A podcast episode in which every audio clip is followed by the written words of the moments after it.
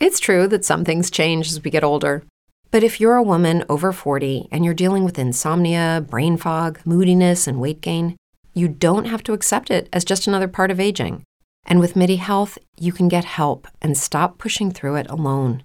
The experts at MIDI understand that all these symptoms can be connected to the hormonal changes that happen around menopause, and MIDI can help you feel more like yourself again. Many healthcare providers aren't trained to treat or even recognize menopause symptoms. MIDI clinicians are menopause experts. They're dedicated to providing safe, effective, FDA approved solutions for dozens of hormonal symptoms, not just hot flashes. Most importantly, they're covered by insurance. 91% of MIDI patients get relief from symptoms within just two months. You deserve to feel great. Book your virtual visit today at joinmidi.com. That's joinmidi.com.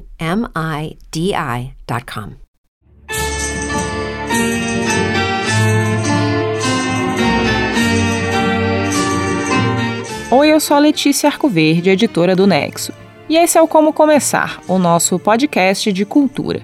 Funciona assim: a cada episódio, alguém da redação mergulha na obra de um artista ou movimento da literatura, da música ou do cinema, e depois indica o melhor caminho para conhecer a obra em questão.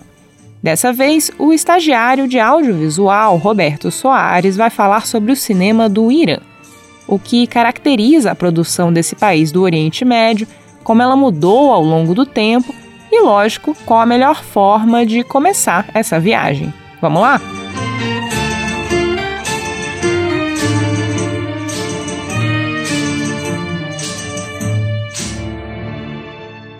Because at the time when talk of war, intimidation and aggression is exchanged between politicians, the name of their country, Iran, is spoken here through her glorious culture. Você ouve aí o diretor Asghar Farhadi discursando durante o Oscar de 2012, quando seu longa A Separação se tornou a primeira obra iraniana a vencer o prêmio de melhor filme estrangeiro. At this time, many Iranians all over the world are watching us.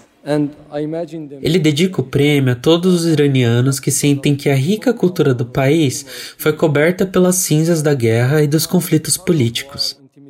Quando em 2017 Farhadi venceu o mesmo prêmio pelo filme O Apartamento, a ida dele à cerimônia foi ameaçada pelo veto que o então presidente americano Donald Trump impôs a viajantes de países do Oriente Médio, incluindo o Irã.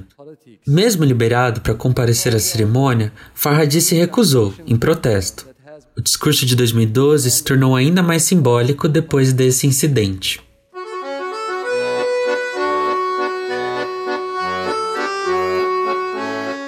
Os prêmios de Farhadi no Oscar são a culminação de uma longa trajetória de sucesso que o cinema iraniano percorreu a partir da década de 80, quando os filmes do país passaram a ser aclamados em festivais de cinema pelo mundo todo. Com uma forte carga poética atrelada às narrativas do cotidiano, é um cinema que o Ocidente olhou com curiosidade, principalmente por encontrar aspectos do Irã muitas vezes diferentes daqueles que Farhadi lamenta serem disseminados por conflitos. Tá, eu sei que o cinema iraniano tem essa fama de ser o ápice do cinema cult, mas se você nunca viu nada de lá, não deixe isso te intimidar. Ao longo desse episódio, eu vou tentar mostrar para você que o cinema iraniano é mais do que isso. Entre outras coisas, a obra do país é um grande exemplo da ideia de que, independentemente das diferenças culturais, o cinema é de fato uma linguagem universal. Para começar a explicar a trajetória desse cinema, a gente precisa passar por um evento que é um divisor de águas na história do Irã e por isso também na história do cinema do país.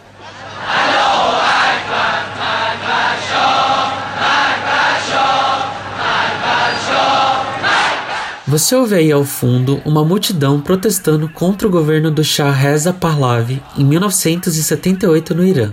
Entre os manifestantes havia vários segmentos da sociedade iraniana: liberais, comunistas, estudantes e, sobretudo, muçulmanos xiitas, que viam o governo de Pahlavi como um fantoche dos Estados Unidos. A desigualdade no Irã era crescente, impulsionada pela alta inflação, e reformas governistas para modernizar o país eram taxadas por parte da população como uma tentativa de ocidentalização o governo do Shah oprimia violentamente os protestos, o que gerou mais revolta e deu fôlego para o que se tornou uma revolução.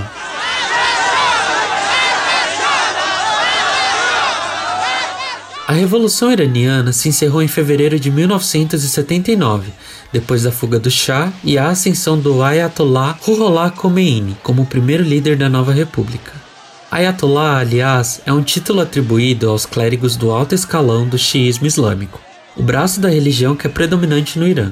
Com isso, o país se tornou uma teocracia, com suas leis baseadas na fé islâmica.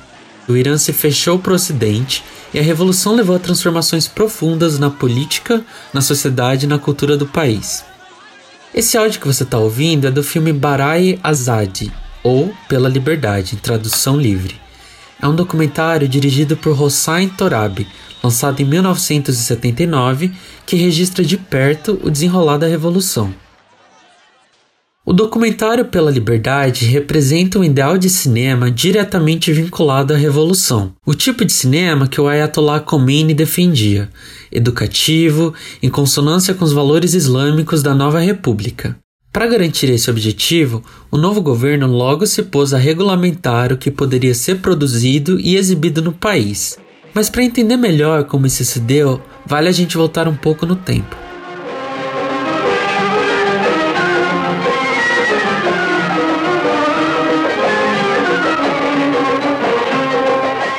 O cinema iraniano já tinha um histórico de censura e de estrita regulamentação mesmo antes da Revolução.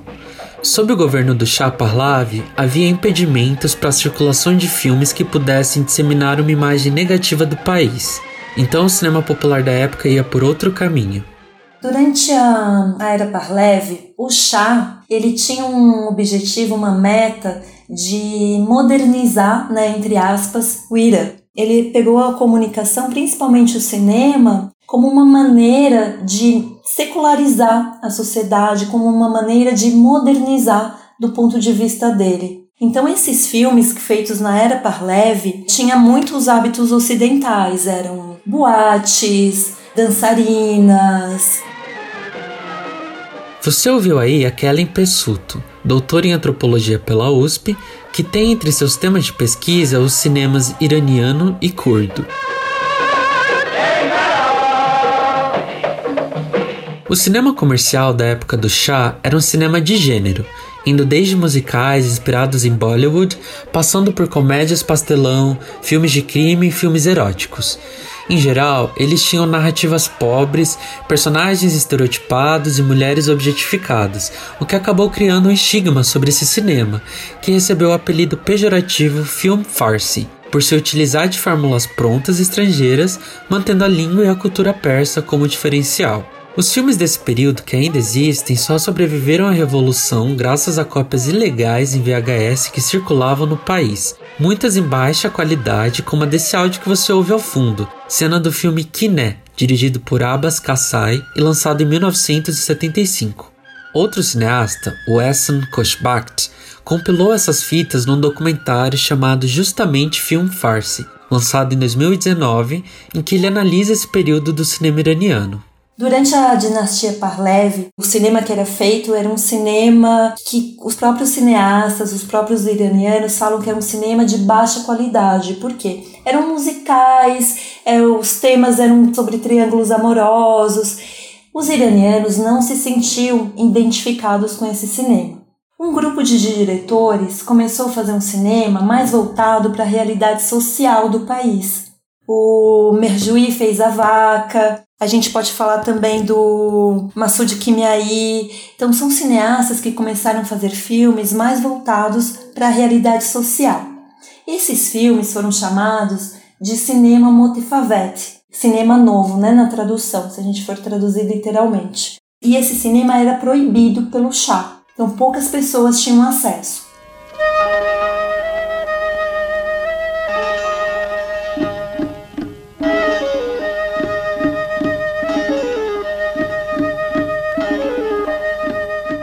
Esse cinema novo iraniano, diferente dos chamados film farsi, olhava para a sociedade de forma crítica e realista, usando poucos recursos de maneira criativa e com uma alta sensibilidade artística.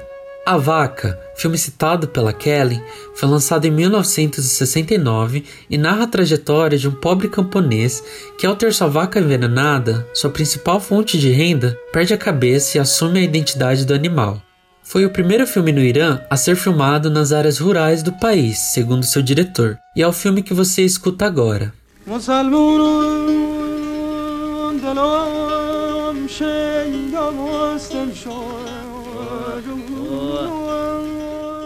Outro exemplo é Geisar, de Masoud Kimiai, sobre um homem que decide vingar a sua irmã que foi estuprada.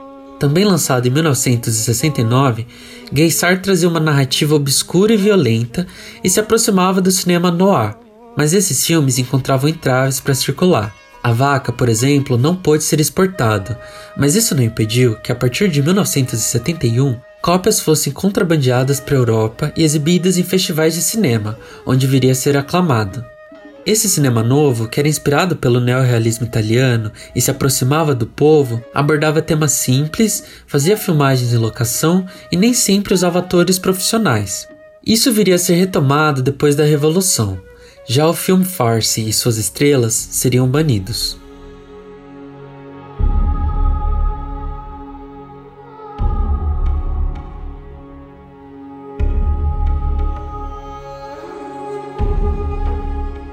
Período imediato após a Revolução é um limbo na história do cinema iraniano. Intelectuais, artistas e políticos discutiam como tornar o cinema uma arte islâmica e o que fazer enquanto essas decisões não eram tomadas. Havia um entendimento de que o cinema deveria estar de acordo com os ideais revolucionários da época, por isso havia uma atenção especial a filmes de cunho social e também uma hesitação em exibir filmes estrangeiros. Nas décadas seguintes à Revolução, o governo começou a criar órgãos de fomento e de regulamentação do cinema, como a Fundação Farab Cinema, fundada em 1983. Por muito tempo, a entidade foi a detentora quase que exclusiva dos meios de produção de cinema no Irã. A maior parte dos filmes era produzida somente depois de terem o roteiro aprovado pela Farab, de acordo com o regulamento do Ministério da Cultura e Orientação Islâmica.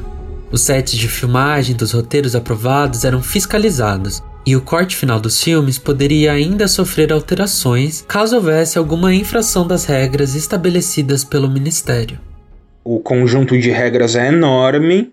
Posso citar alguns exemplos: uh, qualquer insulto ao monoteísmo, aos profetas, piadas entre homens e mulheres, contato físico, personagens negativos com barba, o que poderia ser associado com a religiosidade, né, com a figura do profeta, policiais e soldados mal vestidos ou discutindo, não se pode falar mal do exército, nem da polícia, nem da família proibido palavras estrangeiras ou grosseiras, músicas estrangeiras são proibidas também. Então, todo esse... que você está ouvindo é o Jansen Hinkel, doutorando em comunicação pela Universidade Anhembi Morumbi. Ele é escritor e pesquisa os aspectos poéticos e filosóficos do cinema do Oriente Médio. Jansen conta que as regras criadas na década de 80 seguem praticamente as mesmas até hoje todo esse Ministério da Cultura e Orientação Islâmica tem que ser seguido assim para se filmar no Irã. E quando os cineastas não seguem essas regras, eles têm que lidar com a censura que vai desde a prisão de alguns deles, ou ao exílio, ou a pena de morte, enfim. Essas penalizações acontecem também quando se contesta o governo ou quando os filmes são tidos como subversivos. O caso mais notável é o do Jafar Panahi, que em 2010 foi condenado a seis anos de prisão por produzir um documentário sobre as controvérsias em torno da reeleição do presidente Mahmoud Ahmadinejad em 2009. Panahi foi proibido de filmar por 20 anos, cumprindo sua pena em prisão domiciliar, o caso dele ilustra também um ponto fundamental sobre os limites da censura atualmente. Agora, os cineastas eles têm acesso aos meios digitais. Então, o governo ele não consegue ter tanto controle ah, em relação à produção. Né? E também com a internet você consegue fazer um filme e mandar para outro país. Coisa que isso é, até o final da década de 90 não era possível. O Jafar Panahi conseguiu burlar sua condenação diversas vezes, começando com o documentário Isto Não É um Filme, lançado em 2011. Parcialmente filmado com seu iPhone, o filme é uma tentativa de Panahi mostrar seu cotidiano ao mundo, além de refletir sobre sua condição de prisioneiro e de cineasta. Outro exemplo, mais recente, é o filme Não Há Mal Algum, de 2020, do diretor Mohamed Hasselhoff, que trabalhou com Panahi e por isso também foi proibido de filmar. Não há mal algum foi produzido e exportado de forma clandestina. São quatro histórias que vão falar sobre a pena de morte é, no Irã e a naturalização da pena de morte, né? E só por causa da temática desse filme, o cineasta, do Não Há Mal Algum, é, assim que o filme entrou em cartaz, ganhou o Festival de Berlim, assim que o filme foi mostrado para o mundo, ele recebeu ordem de prisão do governo. Por causa da repressão, falar sobre o cinema iraniano muitas vezes é falar sobre artistas que não necessariamente vivem e trabalham no Irã. Houve uma diáspora de cineastas que passaram a produzir nos Estados Unidos e na Europa, mas ainda assim abordando a realidade e a cultura do país de origem. من فکر کنم این قابلیت های ما که دوچار نمیتونیم دوچار خودسانسوری نیستیم یا میتونم بگم که Esse é o Abbas Kiarostami, um dos maiores expoentes do cinema iraniano, falando sobre o assunto numa entrevista de 1997. Ele diz que na sociedade iraniana comum, brain fog, insomnia, moodiness, weight gain Maybe you think they're just part of getting older, but MIDI Health understands that for women over 40, they can all connect to menopause. It's at the root of dozens of symptoms we experience, not just hot flashes. MIDI clinicians are menopause experts, offering safe, effective, FDA approved solutions covered by insurance. 91% of MIDI patients get relief from symptoms within just two months. Book your virtual visit today at joinmidi.com. Todo, a censura está presente desde as relações familiares. Ele também afirma enfrentar um dilema sempre que fala sobre isso com a imprensa ocidental. Ele diz que sempre tenta ser cuidadoso para não contribuir para a vilanização do Irã no Ocidente, mas também para não parecer que está justificando a repressão. Para o Kiarostami, essa é uma questão que precisa ser resolvida internamente, sem interferências estrangeiras.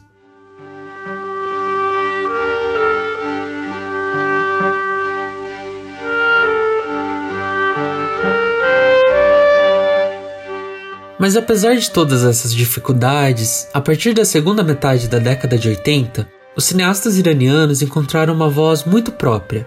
Os filmes dessa nova leva, que circularam bastante nos festivais internacionais de cinema, se tornaram reconhecidos e cultuados pela sua sensibilidade temática e estética. É nesse momento que cineastas como Abbas Kiarostami e Jafar Panahi, dos quais a gente já falou, e também Majid Majid, Hossein Shahab e Mohsen Makhmabaf realizaram suas primeiras obras de destaque. O cinema novo da década de 60 foi resgatado como referência para representar a sociedade iraniana de forma realista e poética. O Janssen explica como esse grupo de cineastas e de filmes apresentam características em comum. É, em termos de linguagem, assim, o que a gente pode perceber é que o cinema iraniano tem uma predileção por locação real, pela paisagem dos lugares e pelo som é, dos lugares, é, utilização de não atores, uma presença muito forte da poesia persa e de passagens do Corão, então é um cinema com um teor religioso acentuado. O universo infantil, né, crianças é, sempre aparecem no, no cinema iraniano, talvez por uma questão de censura, porque filmar adultos, principalmente mulheres, causa um controle maior do Estado na filmagem. Mesmo com a censura, é um cinema com muita crítica social e política tem certo interesse por histórias de pretexto doméstico, né, núcleos familiares, pela educação, vida na escola, pela paisagem rural, vida no campo e vilarejos. O Jansen também explica que é um cinema bastante simbólico. Exemplo disso são as metáforas contidas em alguns objetos. Uma maçã, que pode ser interpretada como a liberdade das mulheres no filme A Maçã, de Samira Makhmalbaf, lançado em 1998 os sapatos da irmã que o protagonista de Filhos do Paraíso perde, e a busca por um novo par que simboliza a fraternidade e o valor da família, nesse filme de 1997, dirigido por Majid Majid. e o objeto título do filme O Jarro, dirigido por Ebrahim Foruzesh lançado em 1992, que representa a união e o trabalho em comunidade para consertar o jarro de água trincado de uma escola no meio de um deserto escaldante. É desse filme a cena que você escuta agora.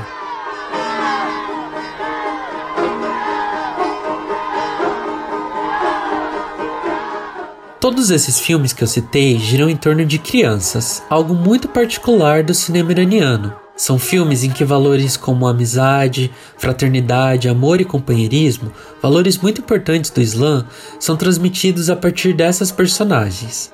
Um exemplo notável dessa tendência é o filme Onde Fica a Casa do Meu Amigo, do Kiarostami, lançado em 1987. Ele narra a história de um garoto que precisa encontrar a casa do seu amigo para devolver um caderno esquecido na escola. Caso contrário, o amigo vai ser reprovado por não fazer o dever de casa. Kiarostami filma a jornada da criança enquanto ela cruza vilarejos no interior do Irã. No caminho, conhecemos outros personagens, interpretados por moradores reais do vilarejo, que dão conselhos e ajudam o menino. Kiarostami consegue captar de maneira sensível uma imagem do cotidiano, ao mesmo tempo que aborda valores como a amizade, a responsabilidade e o dever. E isso que faz o cinema iraniano ele ser muito reconhecido, eu acho que no mundo, porque por mais que seja uma sociedade totalmente diferente da nossa, é, são, são essas pequenas coisas que nos aproximam, né? São esses valores que o cinema iraniano resgata que nos aproxima da cultura iraniana.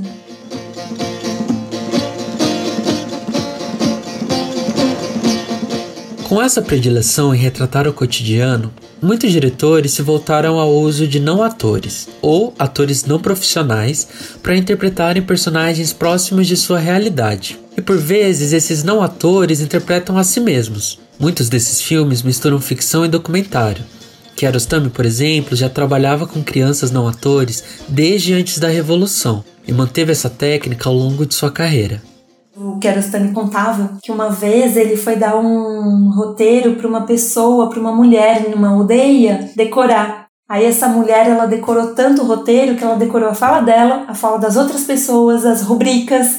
E aí, depois disso ele nunca mais deu roteiro para ninguém. Ele continuou trabalhando com não atores, trabalhou também em muitas ocasiões com atores profissionais, mas nunca dava roteiro, nem para os profissionais, nem para os atores amadores. Também uma técnica que eles usam, os diretores, às vezes nem a equipe tem acesso ao roteiro, nem a equipe de filmagem.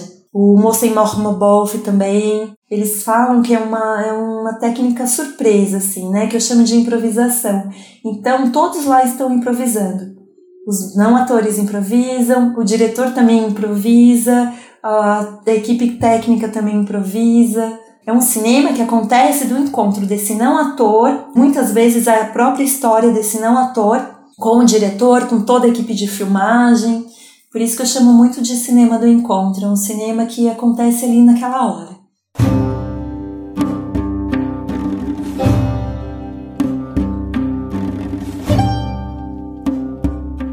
Uma das grandes questões após a Revolução dizia respeito a como representar as mulheres na tela. O governo proibiu filmar mulheres sem hijab, que é o véu islâmico que cobre os cabelos, orelhas e pescoço, isso mesmo dentro de casa, onde elas normalmente não usam a peça. Também vetou filmá-las de perto, em close-up, e qualquer forma de sexualização da figura feminina a invisibilidade social e política que as mulheres sofrem, né? Isso aparece em muitos filmes iranianos. A Samira Makhmalbaf, por exemplo, é uma cineasta que fala bastante sobre isso, principalmente em filmes como A Maçã e Às 5 da Tarde. Ela vai falar sobre essas questões, né? A proibição que as mulheres sofrem no, no Irã.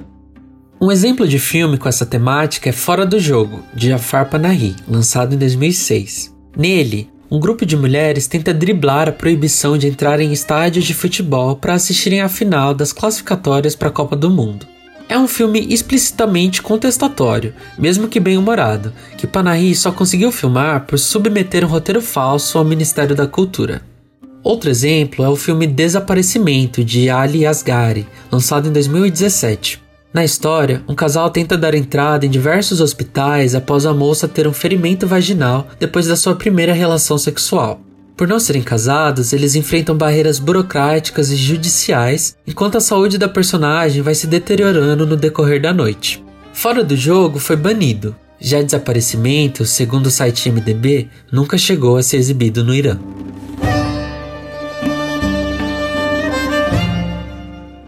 Atrás das câmeras, as mulheres ocupam hoje um lugar de destaque nesse cinema underground e da diáspora, na opinião da Kelly. Eu participei recentemente de um festival de cinema, eu fui responsável por assistir aos filmes, né, fazer a programação. 90% dos filmes que a gente recebeu foram feitos por mulheres. E esses filmes foram das mais diversas formas. Né? Filmes mais baseados nesse novo cinema iraniano, filmes com crianças, filmes que falam sobre é, os problemas atuais do país. E as mulheres representadas também das mais diversas formas. Mulheres com hijab, mulheres sem hijab, é, principalmente hoje, se a gente for falar do cinema iraniano hoje, ele, na verdade, é um cinema mais da diáspora, sabe? É um cinema muito feito por quem está fora, que aborda os temas, que conta do seu passado, conta do seu presente, mas são filmes proibidos de se passar no país. Alguns exemplos de cineastas produzindo fora do Irã são Sadaf Foroghi, diretora do recente Ava de 2017, Marjane Satrap, co-diretora de Persepolis de 2007, uma adaptação da famosa HQ com o mesmo nome, e Mania Akbari, que estrelou o filme 10 de Abbas Kiarostami. Ela recentemente co-dirigiu um documentário chamado Uma Lua para Meu Pai, em que ela analisa, junto com o artista plástico Douglas White, temas como família, morte e desejo. Outro destaque é a americana Anna Lily Amirpour, filha de pais iranianos, que dirigiu o filme Garota Sombria Caminha pela Noite, lançado em 2014. Falado em persa, mas filmado nos Estados Unidos, o filme foi promovido como o primeiro western de vampiros iraniano.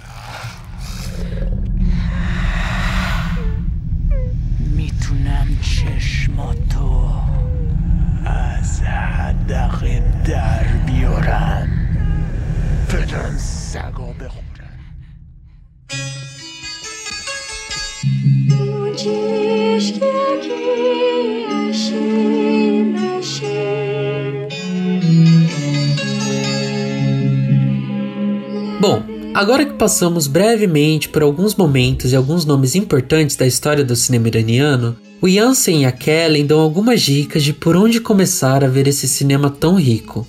Eu vou indicar três cineastas. Eu indico o Mohsen Makhmalbaf, o Abbas Kiarostami e a Samira Makhmalbaf.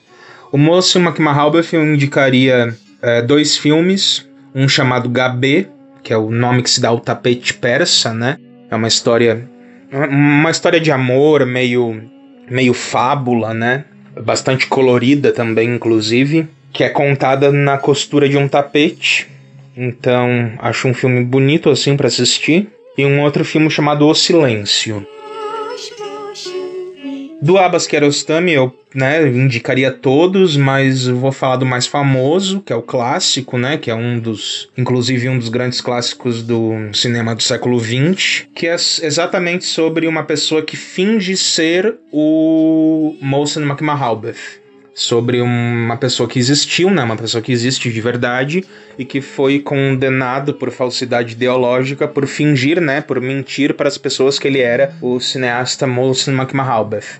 Aí o Abbas Kiarostami faz uma espécie de documentário ficção sobre esse personagem e discute é, os atravessamentos entre documentário e ficção, até onde o documentário pode ir, até onde a ficção pode ir. E é um, um filme bastante importante por causa disso.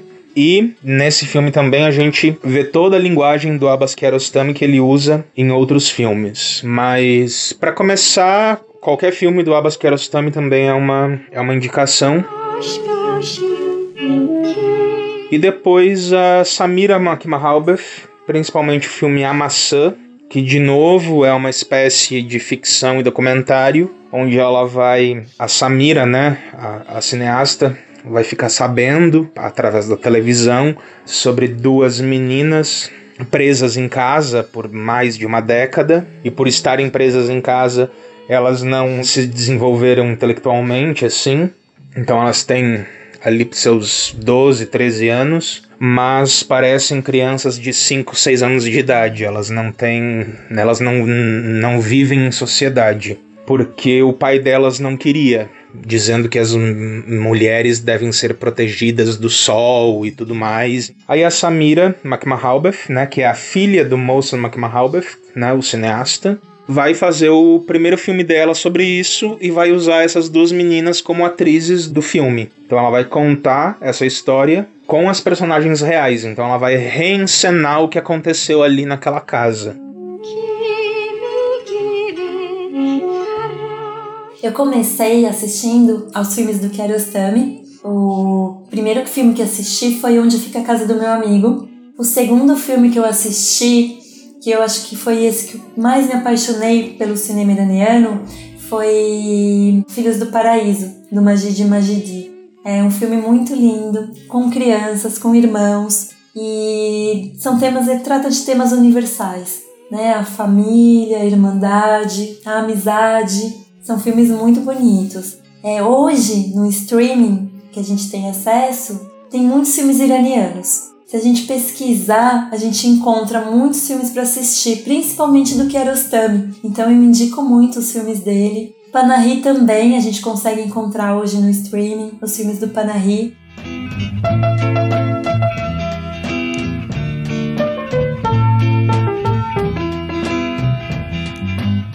Esse foi o Como Começar a Ver Cinema Iraniano, com a participação de Kellen Pessuto e Jansen Hinkel. Na descrição desse episódio você vai ver a lista de filmes e diretores citados aqui, e também as músicas tocadas ao longo do programa. Eu sou o Roberto Soares. Obrigado pela companhia.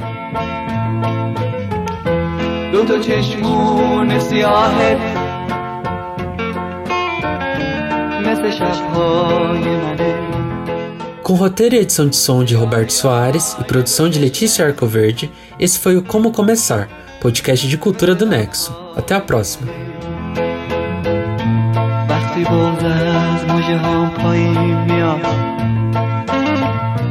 بارون میشه سیل غم